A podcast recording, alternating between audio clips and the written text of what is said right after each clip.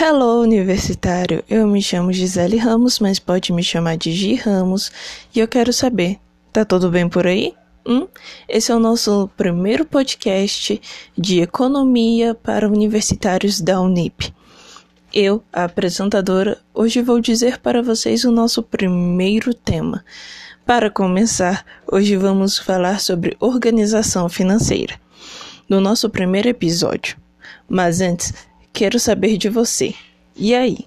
Você costuma guardar uma parte do seu dinheiro? Prestar atenção? Se você cuida bem dos seus gastos? Sabe me dizer qual é o seu gasto essencial e o que não é? Pois é, sabemos que a vida de universitário não é fácil. Muitos começam a fazer estágio, trabalhar ou mudam de cidade para poder fazer aquela tão sonhada graduação. Mas e o dinheiro? Como é que fica? Como é que você se sustenta? Porque a chegada da vida adulta, e sabemos que não é nada fácil, então hoje eu vim dar uma dica para vocês que vocês podem mudar os valores ou ou até ver como essas dicas podem se encaixar no seu dia a dia. Porque às vezes você pensa, nossa, tá tudo tão difícil, tá tudo tão caro, então não dá para investir por exemplo, por agora.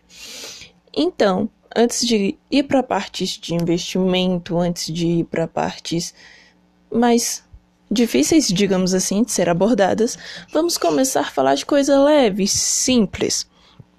E para isso, hoje vamos falar de organização financeira. E para que serve ela? Bom, ela vai te ajudar a nunca faltar mais um real no seu bolso. Devo dizer que eu sei bem como é isso, tá? Eu não trabalho,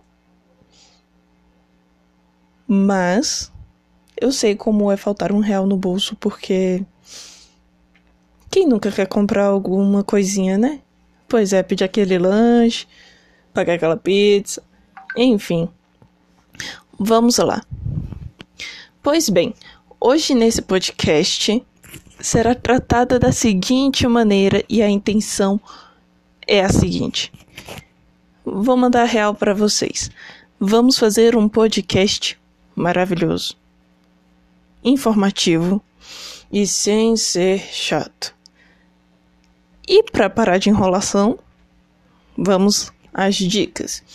Bom, primeiro você vai pegar o seu orçamento, o seu dinheiro, a sua grana não sei como você se refere ao seu dinheiro. Dinheiro, de dimbo, funfa, tantos jeitos que as pessoas falam. E vai dividir. Eu anotei aqui a dica para vocês dos 50, 35 e 15. 50% do seu salário, do seu dinheirinho, do seu suado dinheiro, 50% vai para os seus gastos essenciais. Ah, mas eu não gasto 50% do meu salário com coisas essenciais, às vezes eu gasto 60, 70. Não importa. Você vai fazer a porcentagem conforme aquilo que cabe no seu bolso e na sua realidade. Depois disso, você vai para os 35, que é para o seu estilo de vida. Afinal, todo mundo tem um estilo de vida, né? Vocês não são solitários, né? Vocês saem, vocês se divertem. Isso quando puder sair, né, gente? Estamos em pandemia, então temos que ter muito cuidado. Porém, vocês têm vida, né? Eu espero. E 15% vai para suas prioridades financeiras. Ou seja, qual é a sua prioridade financeira? Fazer uma viagem no fim do ano com a família? Pode ser uma prioridade financeira. Ou então comprar aquela roupa na liquidação ou aquelas roupas na liquidação. Pode ser uma prioridade financeira. A prioridade financeira vai servir para você definir as suas metas. Ou então você está vendo um curso online que você quer fazer e você tem que guardar dinheiro para fazer esse curso. Pode ser também. Então a sua prioridade financeira é as suas metas. A sua meta é juntar dinheiro. É, por exemplo, chegar no final do ano e ter juntado, sei lá, 500 reais.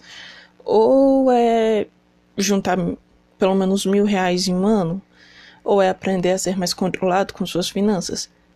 você vai definir essa porcentagem para sua prioridade financeira. E eu aconselho também a vocês criarem uma FE, a qual uma partezinha dessa prioridade financeira, cerca, cerca de 5%, vocês vão guardar. Assim, não é querendo mandar, vocês escolhem. Mas vocês podem guardar. Ah, mas para que que eu vou fazer esse fundo de emergência? Vamos lá. Você nunca sabe o que vai acontecer daqui a 5, 10, 15 minutos ou o que vai acontecer amanhã. Correto? Às vezes pode acontecer de você ter uma dor de cabeça. Algo bobo, né? E a gente sabe que comprar remédio para dor de cabeça custa dinheiro, custa grana. Então, se você não tiver fundo de emergência e não tiver nenhum dinheiro, tiver zerado no dia, como é que você vai comprar o remédio? Ou então é, você precisa comprar folhas para o seu fichário, ou você precisa comprar um caderno novo e você não tem um tostão no bolso. É para isso que serve o seu fundo de emergência. Você vai conseguir ter aquele dinheirinho salvo para esses momentos de aflição, né? Não, não de aflição, mas assim, nesses momentos de um leve desespero. Então, assim, gente, essas são as dicas de hoje para organização financeira. Eu sei que deve ter ficado meio confuso, mas relaxem, porque a gente terá episódios toda semana e eu farei questão de desmistificar e facilitar a economia para você universitário. Mais uma vez, eu sou Gisele Ramos, mas podem me chamar de Gi Ramos, e nós nos vemos no próximo episódio. Tchau!